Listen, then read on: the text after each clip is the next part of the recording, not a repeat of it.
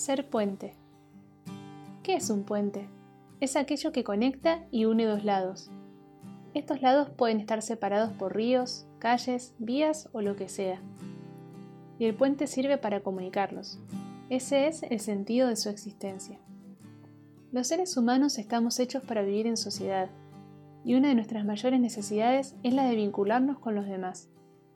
Sin embargo, sin darnos cuenta, Muchas veces nos vamos distanciando y terminamos quedando separados por anchos ríos de egoísmo e indiferencia.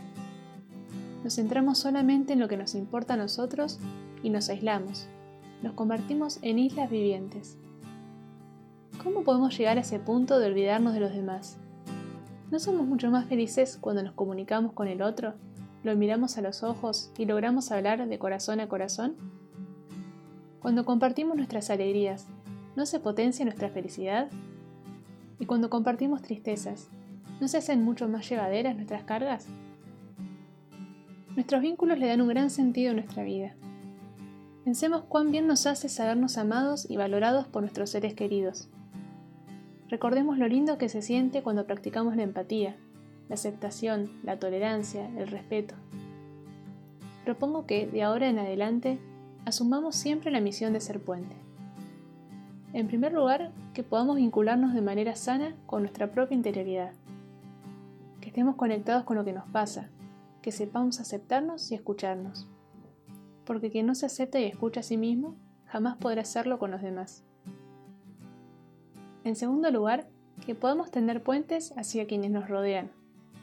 Solo podremos amar si nos animamos a salir un poco de nosotros mismos para abrirnos a los demás. Porque uno no puede amar lo que no conoce, y no se puede conocer al otro si antes no se le hace un lugar en la propia vida.